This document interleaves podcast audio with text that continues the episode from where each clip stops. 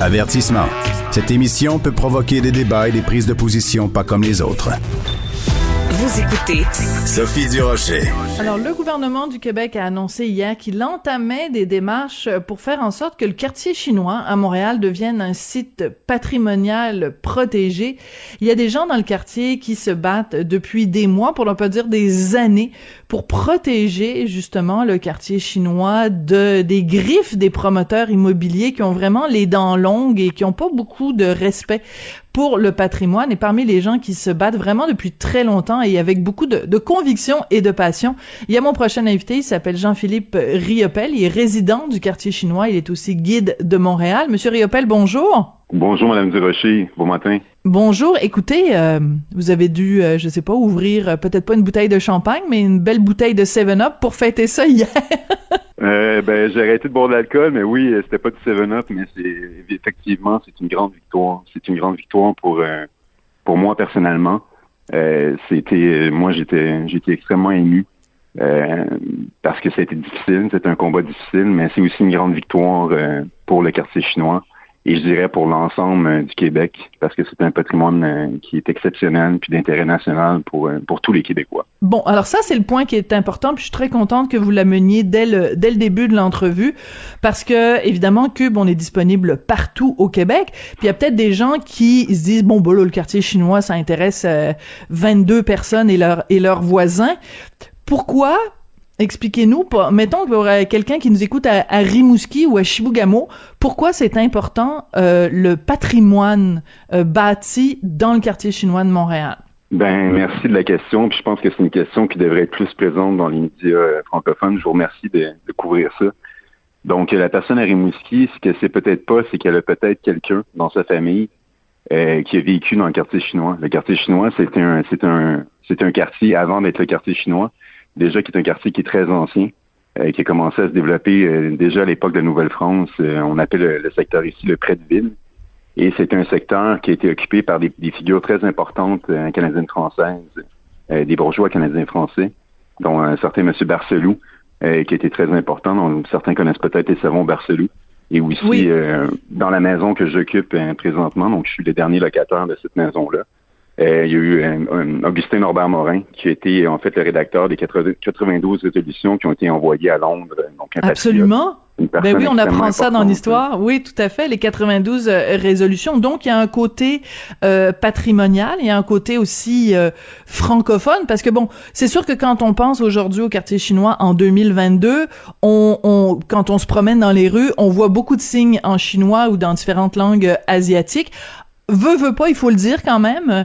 Euh, on, on, y parle beaucoup beaucoup en anglais dans le quartier chinois à mon grand dame. Mais donc on oublie peut-être que ça cette réalité là ça a occulté euh, l'importance que le quartier occupe dans l'histoire euh, francophone canadienne française au Québec.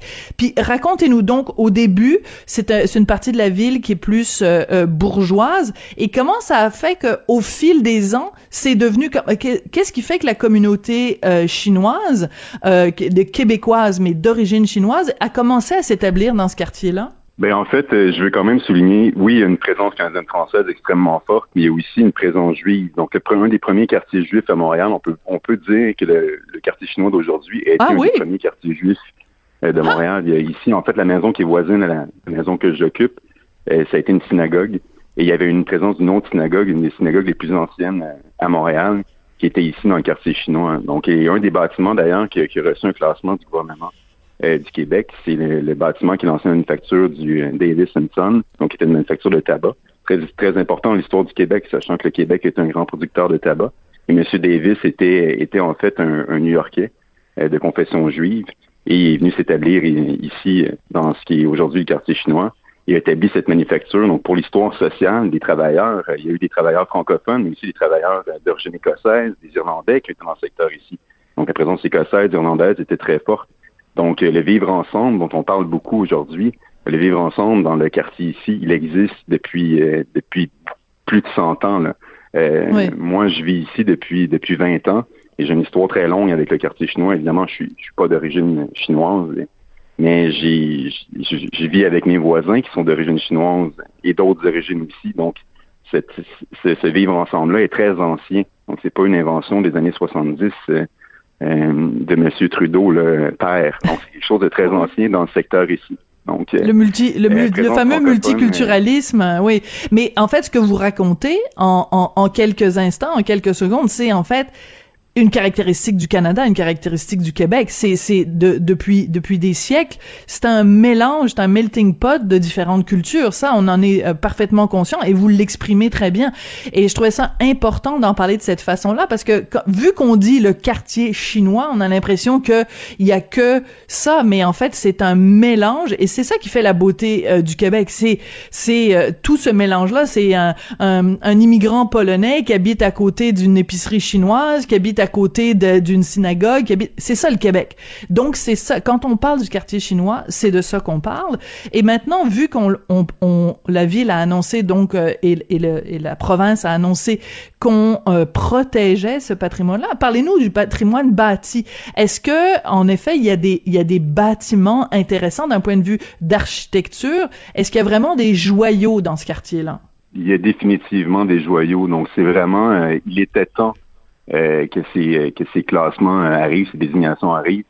moi, j'ai travaillé extrêmement fort là-dessus. C'est moi qui ai fait la demande pour un pour un site avec ma collègue Élise Lévesque, je suis mentionné, qui a été de toutes les étapes avec moi. Donc, c'est moi qui ai fait la demande au gouvernement du Québec pour que le, le quartier chinois ait une reconnaissance nationale dans son entièreté. Donc, on n'est pas encore arrivé à ça, mais on s'enligne vers ça. C'est un premier pas. Et si je peux vous mentionner, en fait, les deux bâtiments qui vont être classés, qui sont en processus d'être classés.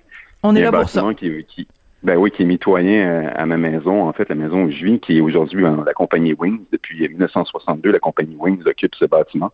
Donc, une compagnie qui est iconique euh, pour le quartier chinois, qui existe depuis 1897. Mais avant d'être euh, cette compagnie Wings, ce bâtiment a été construit par M. O'Donnell, donc le même qui a fait la basilique Notre-Dame, ah. un très grand architecte. Et c'est le, les deux bâtiments qui nous restent de M. O'Donnell, hein, la basilique Notre-Dame et la British and Canadian School. Et cette British and Canadian School-là, c'était la première école non confessionnelle au Canada. Et c'est une école, en fait, qui avait été, qui avait été promue par des, euh, par des bourgeois francophones et anglophones pour avoir un accès à l'éducation pour tous. Francophones, anglophones, protestants, catholiques, euh, juifs. Donc, c'était la première école non confessionnelle de l'histoire du Canada. Et, on parle de quelle année? Et on parle de quelle 1826. année? On parle de 1826. Donc, on est dans l'histoire ancienne. Là. Euh, on est en Amérique du Nord, 1826. C'est vieux. Et c'est extrêmement avant-gardiste. C'est extrêmement avant-gardiste à l'époque. C'est un système de, de monitoring, excusez-moi le, l'anglicisme, mais c'était vraiment un système où les, où les pères, en fait, les étudiants euh, les plus expérimentés, enseignaient aux autres étudiants et il n'y avait pas, c'était garçon-fille, c'était, c'était non professionnel, francophone et anglophone. Et donc, on est, avant la révolte patriote là, dans l'histoire. Donc ça, c'est c'est majeur dans le, patrimoine de tous les Québécois. Puis je voulais revenir juste une seconde. c'est passionnant. Hein. Moi, je bois vos paroles, là. C'est comme du petit lait. J'adore ça. C'est ben, passionnant. je peux vous en parler. Je vous invite d'ailleurs euh, tous dans le quartier chinois à venir, euh, à venir euh, comprendre ce patrimoine-là et à faire, à faire des, tours. On a des guides touristiques excellents à Montréal. J'en suis un. J'en fais partie. Ben, je dis pas que je suis excellent, mais je fais partie de cette. ben moi, je vous le dis, vous êtes excellent. bon, ben merci. Je, je, je prends un compliment ce matin ça va m'aider à me réveiller. Donc, euh, je voulais dire en fait que, évidemment, maintenant, c'est le quartier chinois. Et ça, c'est important de le comprendre. Et euh, aussi, moi, je l'ai vu évoluer, le quartier chinois. Donc, quand on dit qu'il y a une présence langue anglaise, euh, moi, je vois aussi une présence de gens qui parlent qui parlent trois langues et des fois plus. Donc, moi, je vois des, des gens des, plus jeunes générations qui sont qui sont arrivés après la loi 101, en fait, qui étaient déjà, qui sont des enfants de la loi 101 plutôt, et qui, mm-hmm. qui, parle qui parle les trois langues, qui s'exprime en français, en anglais, en chinois dans dans, dans l'espace de quelques de quelques phrases. Donc c'est les, les gens d'origine chinoise ne font ne sont pas un appendice au Québec, ils font partie de l'histoire du Québec, ils ont contribué au, euh, au pays qui est le nôtre maintenant. Donc ça c'est je pense que c'est moi c'est c'est là c'est là où j'ai eu une émotion très forte euh, avec cette annonce là, c'est qu'enfin on reconnaît euh, tout ça. Et il va falloir évidemment que ça vienne avec euh, avec des subventions, que ça vienne avec des, mises en valeur de ce patrimoine-là. Voilà. Et c'est pas terminé. Donc on veut une pas pour l'ensemble du quartier chinois. Et la chose qui, pour moi, la, la plus importante et qu'il faut comprendre avec le quartier chinois, c'est que c'est bien des façades, mais on veut pas une société de façades. On veut pas des, seulement que des vieilles pierres on veut en fait qu'on préserve l'intérieur de ces bâtiments-là et le patrimoine immatériel. Parce que quand on parle du quartier chinois, on parle de lieux de, culte, on parle de temples, on parle d'associations familiales qui existent depuis, euh, pour certaines, celle qui est à côté de chez moi existe depuis 1889. Et euh, ça, c'est du patrimoine immatériel, mais qui est toujours vivant. Donc, euh, j'étais avec des, des, voisins, des amis du, quartier chinois hier qui avaient des affiches. Le quartier chinois n'est pas un musée. Mais ce qu'il faut comprendre avec ça, c'est que c'est pas seulement des vieilles pierres, puis on est juste dans l'histoire, on est dans une histoire vivante qui est toujours vivante.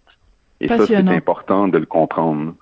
Tout à fait. Alors donc, euh, on se retrouve en fait avec deux, deux défis parce que bon, la nouvelle d'hier, donc euh, que, que le, patrimoine soit protégé, c'est une bonne nouvelle. En même temps, il y a deux choses qui sont inquiétantes. Premièrement, que c'est ce n'est pas l'entièreté du quartier chinois, donc ça c'est c'est c'est quelque chose à surveiller. Et aussi en donnant cette des désignation là euh, patrimoniale, on, s'assure que quand il y a des travaux ou quand il y a des choses qui doivent être euh, bâties ou réparées, euh, ça doit correspondre à certaines normes. Hein? C'est ça qui arrive quand c'est désigné euh, patrimonial.